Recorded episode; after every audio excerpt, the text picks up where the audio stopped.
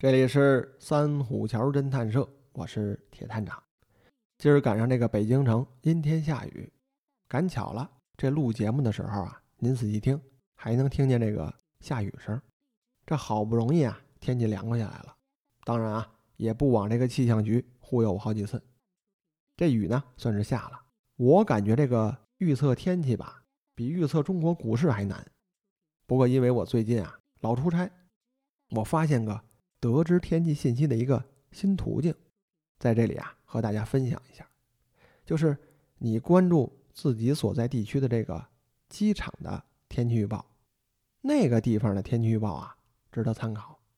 您比如说，我上周一出差去这个广州，前一天呢，这新闻上是各种轰炸，说这个广州有台风登陆，下暴雨，刮狂风，还说会延续好几天。那一听这新闻。这飞机呀，一定是没办法起落呀！当时听到这消息，我头皮都发紧。那边还有急事等着我办呢，这怎么办呀？那然后呢？我一查这个航空信息，这个航空的天气预报说了，说准点起飞，不会延误。航空的天气预报啊，和这个当地刚好就反着。那我就说了，说这个台风把广州机场这地方给错过去了。吹不着是怎么着？反正这机票啊，我也是订了，没辙了。人家航空公司说了一切正常，也不给退票，那就去吧。大不了在这个机场打地铺过上几宿。那所谓是船到桥头自然直啊。就这样呢，一大清早我就赶往机场了。到地儿之后啊，我还看了一下这个航空的天气预报，人说广州那机场啊，有点下雨，但是。不影响这个飞机起落。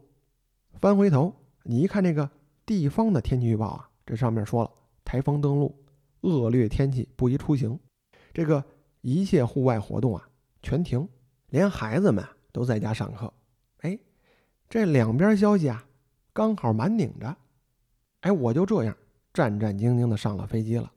哎，赶上当天这个航班啊正常起落，我飞了三个多小时，落地到这个。广州的白云机场，到地方啊，除了说这个天气有点闷热，哎，有点阴天，剩下啊还都不错的。后来啊，我就记住这个办法了，就是你多关注这个航空地区的天气预报，哎，那个比较准。这也算是我行走江湖去了这么多地方啊，总结出来的一个小经验，和诸位啊分享一下。那好了，闲篇聊完了，咱们推荐本新书，叫做《秘史》。黄金时代的杀人事件，这就是我出差时候看完的。这书呢不到二十万字儿，听名字您就能知道，这是一本本格的推理小说，刚刚上市。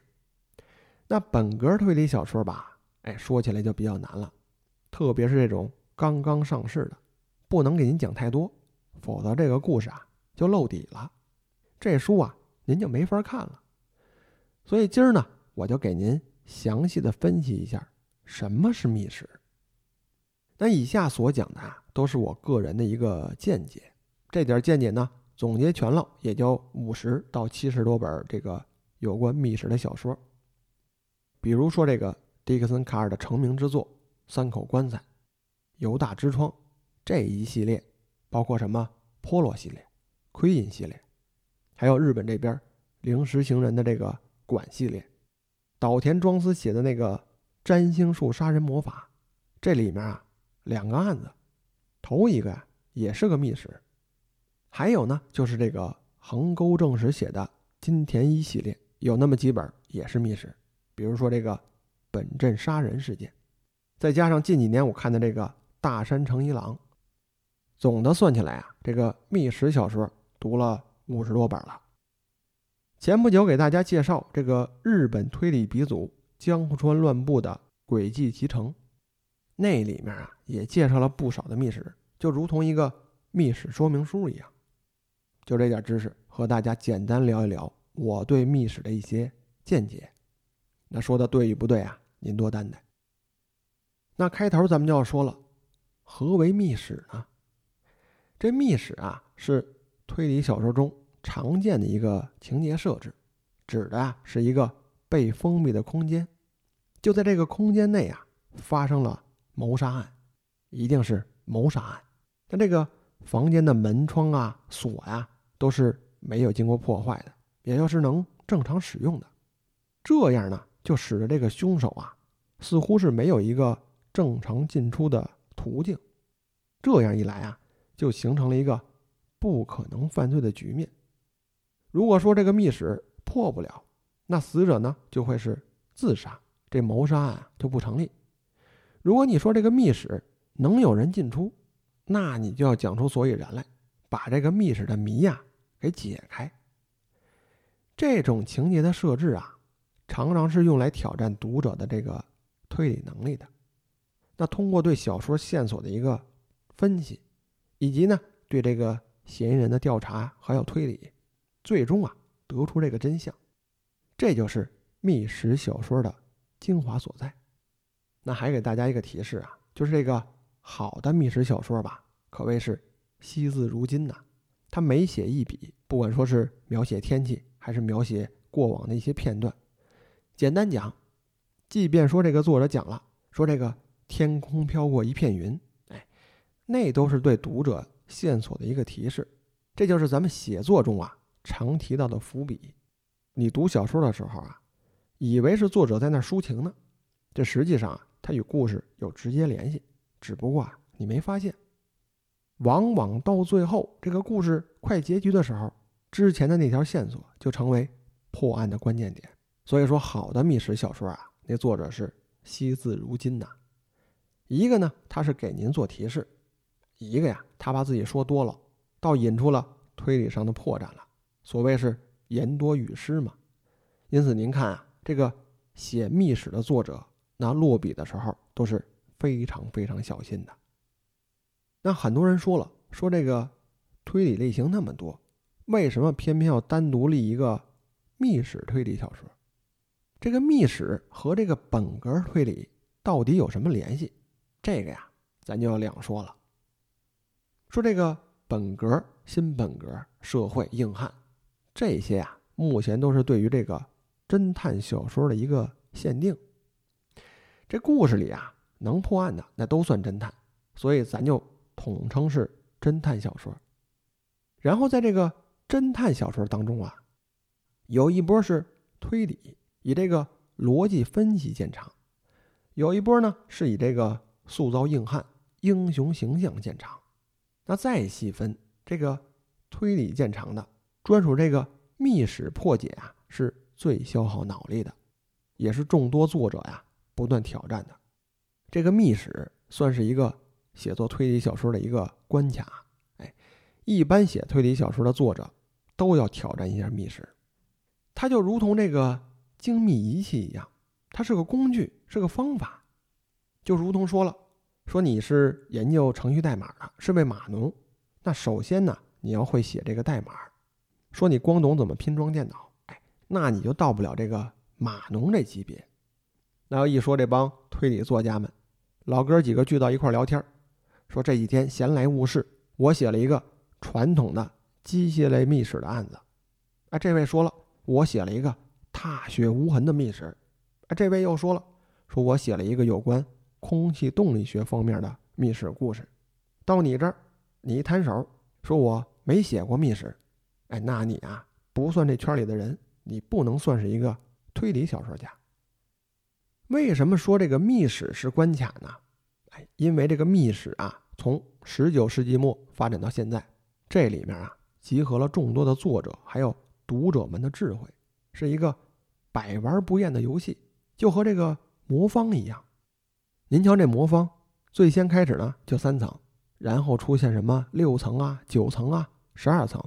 越来越多，这玩法呢也各有不同。这密室啊和这个魔方是一样一样的。密室说白了，它就是个诡计，只不过这个演绎的手法呀千奇百怪。有人说了，说这个密室啊是诡计的巅峰。巅峰这个词儿呢挺绝对的，哎，我倒不这么看。通过我读了这么多的这个推理小说啊，最让我惊叹的。最让我痴心研究许久的这个轨迹，还真不是一个密室，到底是什么呢？咱一会儿说。我认为这个密室啊，被众人誉为是诡计的巅峰，只不过呢是写密史的作者呀比较多，但写的多呀不代表就是巅峰。密史呢是一个不可能犯罪中最为常见的一个重要的类型，但是它不是唯一类型。您细琢磨呀，这密室是一个空间上的限定，有一个地方，有一个房间，有门有窗户。那还有一个类型呢，是在这个时间上的限定。说到这儿啊，有熟悉这个推理小说的朋友啊，就能想到我要说什么了。我看过的推理小说当中呢。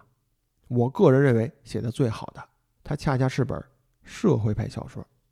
它里面描写的这个轨迹啊，不是一个空间类的密室，而是个时间轨迹，也就是松本清张的点与线。那里面写这凶手设计了一个在时间上不可能的犯罪手段，就是利用这个列车停靠站、哎时间排序等等这一系列吧，找出了一个时间上的空档。令这个凶手啊有一个下手的机会，而这个空当怎么出现的，怎么被侦探发现的？我认为那才是我见过诡计中最为高明的，那才是我心中的诡计之巅峰。那社会派小说咱都知道，追求的是一个现实感，突出的是人性，但是对于诡计方面，您看这个松本清张啊，那绝对是大师级别的。所以你看吧。对于什么是推理小说，什么是侦探小说，哪个是本格，哪个是社会，它不好区分。唯有这个书中的轨迹啊，那是不变的，只不过这个轨迹的难度啊略有差别。那说了这么多，给这个密史的作品啊做个铺垫，咱们讲讲这个密史黄金时代的杀人事件。这本小说讲的是什么？您放心啊，我绝不露底，我就给您介绍个大概齐。这本书一上来啊，就这个风格很像是《灵石行人》的馆系列，哎，就是一上来一大帮人组团去到一个神秘的旅店。这旅店呢，哎，盖的就奇奇怪怪的。这建造的目的啊，就一个，创造谋杀案。哎，所以提醒诸位啊，您外出旅行住店的时候，要是有人给您形容说这个旅店盖的跟个密室一样，您可千万小心哈。那说回小说啊，这小说的故事呢，发生在现代。一开头就说了，说有十来个人受邀请来到一个叫做“雪白馆”的旅店。这旅店呀，是位于山里的度假酒店。说进入这旅店呀，要经过一座悬索桥。读到这个桥的时候，我就知道这桥啊，迟早被人放火烧了。然后呢，这个受邀的嘉宾啊，就到齐了，到这个酒店聚齐儿。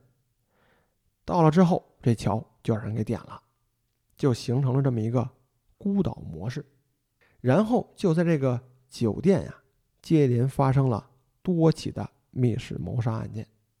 那 OK，这本书啊，咱就不能往后讲了，再往后讲就露底了。那说这小说写的好不好呢？我觉得呀，写的不够精致。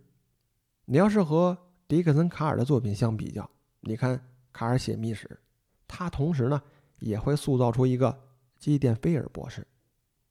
这老博士是一个胖胖乎乎的、有点谢顶、这个脾气古怪的怪老头儿。这个形象在文学史上是可以和福尔摩斯同等地位的。这么一说，您能想到这个迪克森·卡尔描写人物啊，那还是有一手的。如果说拿这个密史黄金时代，和迪克森·卡尔的作品一对比，这本小说就差很多了。但是这本小说呢，好的一面就是它突出了这个日本匠人的风格。这日本匠人啊，不光是说那些手工制造者，包括这个日本作者，他也这样，他非要把这个密室啊给你极致化，对前人的设计呢给予致敬，然后啊再深入发展一下。在咱们推荐的这本小说里啊，这密室不止一个，是好几个的连环案子，几乎可以说啊，这书里面没有废话。密室出现，分析破解，继续下一个。这密室的设计好坏咱不提，这个呀需要您自己体会。但是这部作品啊，它在日本是获奖作品。所以这个密室设计的精密化呀，从某种程度上来说，人家是经过质检的。哎，这一点我觉得呀，您可以放心。那唯独我觉得差点的就是这个纸片化人物，还有就是这个密室，还有这个孤岛模式啊，欠缺点悬疑劲儿。咱也知道啊，悬疑这个东西吧，它是虚的，就像这个雾气一样，远看呢模模糊糊，近看呢一无所有，就跟这个喝酒一样。你要是说想达到这个微醺的状态，那你来瓶老白干，或者说来瓶闷倒驴。仰头您灌下去，当时就能倒下。但是，一般喝酒啊，没这样的，都要就点小菜呀，放点小曲儿啊，边吃边喝着，慢慢的呢，进入这种微醺的状态，哎，那才够爽。所以我说这书吧，写的太过直白，不能满足我。当然，我和朋友们也讨论过，说人家日本那边动漫产业比较发达，这小说呢，迟早会变动漫的。这纸片人物啊，给这个动漫产业有更大的创作空间。这个呀，或许和这个市场有关。你要是全怪作者写的不好吧，好像好像也差点那这本书的剧情呢，咱就讲这么多。书中啊，重点提到了这个密室讲义，这个咱们要重点说一说。那当然，我接下来讲的不仅是这本《密室黄金时代的杀人事件》这本小说所讲的。还包括众多的密室讲义的一个合集，比如说这个迪克森卡尔，这个迪克森卡尔在《三口棺材》第十七章中就写到了，这里面有一份经典的密室讲义，这份讲义啊，算是对这个密室做了一个系统性的归纳总结。但您要清楚啊，这迪克森卡尔呢，是一九零六年出生的人，这个密室讲义啊，它是有一定年代性的。往后啊，咱们还要说说这个现代的、比较新的这个密室讲义。迪克森卡尔的讲义一共归纳为四条。头一条就说了，说这个密室啊，一定是在一个完全封闭的空间内发生的谋杀案。您想提到这个完全封闭，放到咱们现在啊，就给变了。现在的密室啊，不光是有这个完全封闭类型的，还有这个半封闭的，还有。开放性的，所以密室发展到现在有了很大的改变。还有一条啊，他提了说，这个密室杀人事件呀，往往是发生在一种孤岛模式下，就是这个推理小说描写的这个外部环境啊是被隔离的，不受外来因素的干扰。这一点呢，到现在还没有变。密室小说的创作啊，需要注意空间设计，要让那个密室啊没有任何可以逃脱的漏洞。这里面啊，要特别提到一点，就是这个秘密通道，这可算是密室的一个大忌了。你写书的时候描写的神乎其人，接底儿的时候呢，你跟人说说这屋里啊有个密道，和这个新龙门客栈一样，床底下有个洞，这凶手呢能正常进出作案，这个不行，这不算是密室。那这迪克森卡尔第二条说了，说这个密室小说的创作啊，需要注意时间上的控制，要让。密室杀人在一个合理的时间内完成，同时呢，要让这个读者有足够的时间去推理和解谜。第三条说了，说这个密室小说的创作呀，需要注意凶手的设计，要让那个凶手啊成为一个出人意料的人物，同时呢，要让读者有足够的线索去推理还要猜想。那说到这个凶手出人意料，我觉得写的最好的。那还是阿婆的东方快车谋杀案，你瞧那一车厢就一个被害者，其他的呢都是凶手，那个是很叫绝的。第四条说了，说密室小说的创作需要注意情节的设计，要让情节紧凑、跌宕起伏，同时呢要让那个读者呀有足够的兴趣和好奇心去阅读。这个呀就是我比较喜欢老派推理小说的原因了。现在日本那一派啊，就比较，嗯，怎么说呢？就比较比较冷淡，没什么跌宕起伏的劲儿，好像自这个金田一耕助系列之后啊，这个故事性都差点儿。当然，我一直认为啊，这个金田一系列是一个巅峰，我是非常喜欢。像这个本镇杀人事件是日本推理史上第一篇密室推理，它的出现开启了日系推理与密室推理的一个不解之缘。本镇杀人事件是个传统的机械密室，我之前呢也给诸位推荐过，有兴趣啊，您翻翻老节目可以听一下。总的来说，这个迪克森卡尔的密室讲义啊，至今都是这个推理小说的创作指南。对于这个推理小说迷呀、作家来说啊，那都是必读之书。那到现在，这个密室的分类啊，更为的详细了。同时，在这个科技发展的过程中啊，这更新的元素啊，也运用到这个密室当中。刚才咱们不是说了吗？这密室啊，有完全封闭的、半封闭的。发展到现在呢，还有这个密码型的密室，有指纹型的、声控型的、机关型的、定时型的。哎，多种多样，什么都有。那说这帮作者呀，研究这个密室，写成小说呢，是为了让您解谜，达到这个破解难题的乐趣。那放到小说里啊，说这凶手创造密室是为了什么呢？也就是一个犯罪动机是什么？它也有一个分类。这个呀，我觉得挺有趣儿，也跟您说说。这个呀，是源于大山诚一郎的《密室收藏家》，它里面写到了凶手。创造密室的一个动机，也就是杀人动机。说这凶手为什么创造密室呢？这前几条这么说的：说他们将这个他杀呀伪造成自杀或者说意外，还有就是妨碍警方啊查明自己是凶手，还有是延迟尸体被发现的时间，还有误导警方，以为这个密室啊就是案发现场。这头几条总结下来。就是说，这个凶手啊，不想被抓住，想着怎么隐藏自己，干坏事不留名嘛。那这后几条啊，写的比较新鲜了。这第六条写了，说想到了将案发现场变为密室的点子，想动手尝试一下。这个啊，就是现在经常用的，突发奇想，想干点坏事儿。这个是很多作者现在目前在用的一个点子。这个谋杀动机啊，简单直白，比较好用。那还有第七条，这说了，说是创造密室啊，是为了隐藏真正的密室。这一点啊，让我想到了金田一系列的玉门岛案件，那里面讲到一个地下密室，哎，这个地下密室啊，还套了一个密室，其目的呢，就是为了隐藏真正的密室。哎，这说的有点绕啊，但是我觉得这一条啊，符合玉门岛这个案子。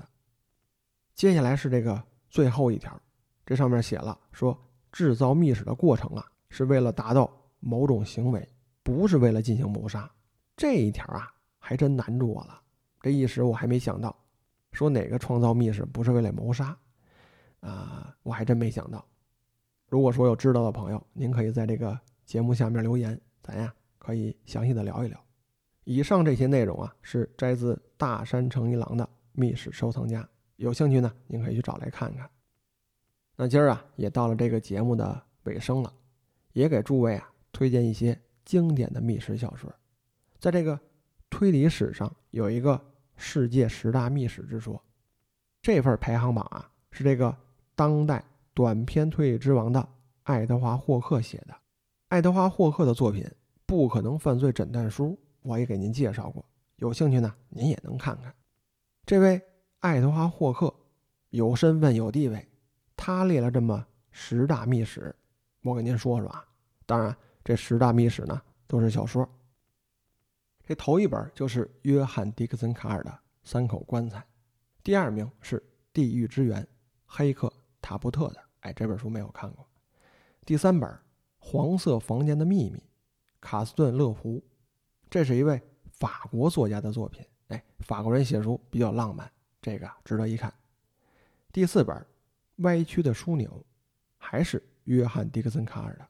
第五本《犹大之窗》约翰·迪克森·卡尔的。第六本《工区大谜案》，作者呢是伊斯瑞尔·冉威尔。哎，这个没有看过。第七本《死亡由帽中飞出》，克林顿·劳森的。第八本《中国橘子之谜》，哎，艾勒里·奎因的。这个是奎因的国字系列，很经典的一部。第九本《九九神咒》，安东尼·鲍查的；第十本《孔雀与谋杀案》还是迪克森卡尔的。您从这排名就能看出来，迪克森卡尔呢不愧是密室之王。那这些都是早期的欧洲作品，咱们说说现在日本的密室小说，也给您做个推荐。这几本书啊，都是以这个密室为书名的。像这个《密室杀人事件》是有西川有希写的，《密室不可能犯罪》三金田信三这位啊也擅长恐怖类的小说，《密室大逃脱》。西泽保研的，最后就是这个大山诚一郎的一套系列，就是这个密室收藏家，哎，都值得看一看。我觉得呀，是近几年比较好的一些作品了。那得，今儿呢，不光给您介绍了这个密室，还给您罗列了一个书单。这里面推荐的一些作品啊，您有兴趣的话，可以翻翻我之前的一些节目，很多呀都给您推荐过，包括这个岛田庄司的。横沟正史的什么爱德华霍克啊，这些作品啊，之前我都说过。您要是不想看看书，哎，您要是觉得这个看书比较累，您可以啊听一听我之前的节目，也算回味一下。那好了，这里是三虎桥侦探社，我是铁探长，我们下期见。